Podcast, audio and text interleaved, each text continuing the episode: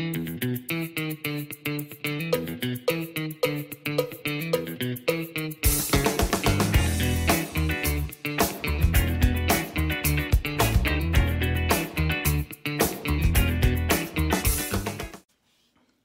大家好，欢迎收看股气。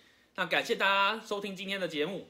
那今天我们要讲的议题是新疆棉花之乱哦。好，那个这个跟股票有什么关系？当然有。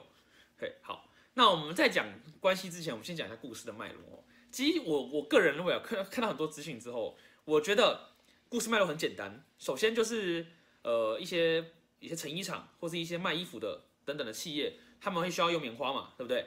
那这些人呢，这些企业很多现在国外在倡导就是人权啊，或者企业社会责任等议题。所以今天如果你用的原物料它是来自于压迫人权而得来的东西的时候，你的企业形象绝对会受损。这时候企业要尽力去避免才行。就像如果你用你喝星巴克的咖啡，那它的咖啡豆是来自童工、劳工或是压迫人权而赚到的咖啡豆，你会不会继续喝它？不会嘛。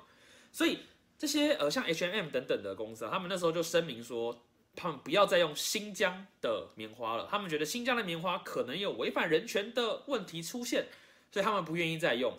然后这时候呢，嗯，再配上就是哎，可能现在美国新任总统上任嘛，对不对？那他们可能就新任总统就会针对香港、台湾、新疆等人的国家议题也提出一些想法，所以我们可爱的小粉红呢就很生气。就觉得说我们国家很棒棒，你怎么可以说我们国家有这种侵犯人权的事情呢？太糟糕了！我们国家最注重人权了，你怎么可以这样？我们国家很伟大的，对，然后就开始掀起了政治论战，让这些企业受到波及哦。好，我这边没有任何政治立场，我只是凭我在媒体上感受的氛围来讲话。好，那这件事情，呃，新疆棉花，我们现在探讨一下新疆棉花到底重不重要？其实说重要说很重要，说不重要也不重要。为什么？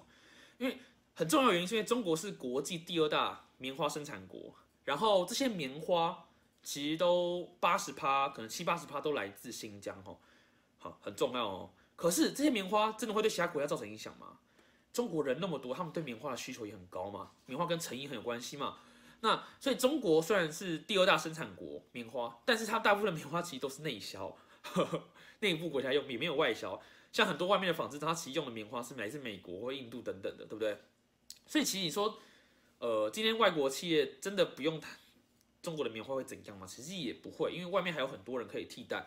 主要是这样。好，呃，那我接下来就要讲股票的议题了，因为这件事情造成了很呃，台湾在三月二十六，对台湾上市纺织类指数的那个这这个那个指数飙涨了，然后很多纺织企业，台湾的纺织企业。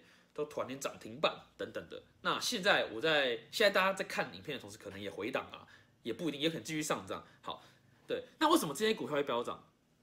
我觉得这个就是做产业分析、做价值分析最重要的事情了。对，每个人都有自己擅长的产业嘛。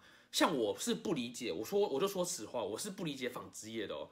那我先看到飙涨，我第一个就觉得很奇怪，为什么会飙涨？原来是因为转单效应。转单效应是什么？就比如说，呃，今天有这些纺织厂，台湾的这些纺织厂，可能他们平常用的棉花都是美国啊，或是印度的。那今天有些纺织厂可能好死不死，他们就是用新疆等等的棉花，用中国的棉花。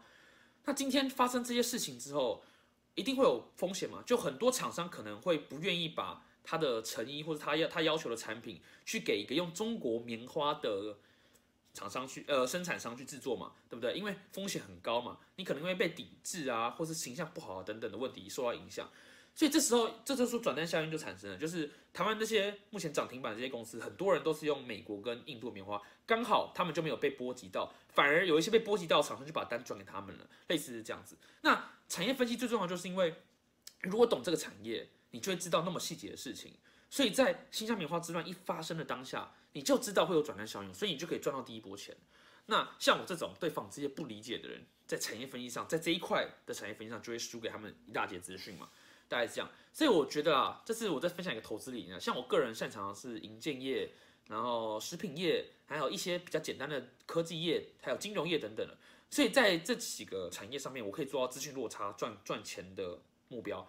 但是在纺织业这种，我觉得很专业的人就可以赚到更多的钱。所以今天如果你听完这则，呃，我们股气今天这几个频道，你可以开始思考，你到底理解哪些产业？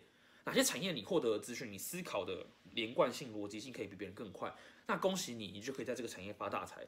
这个就是价值投资赚快钱捡便宜的一个最基本的套路。好，那感谢今天的收听。呃，如果 对那个清降棉花之外有任何想法的人，都可以在下面留言。那尽量不要有太多政治性的议题啦，我怕留言被灌爆。好，谢谢大家，拜拜。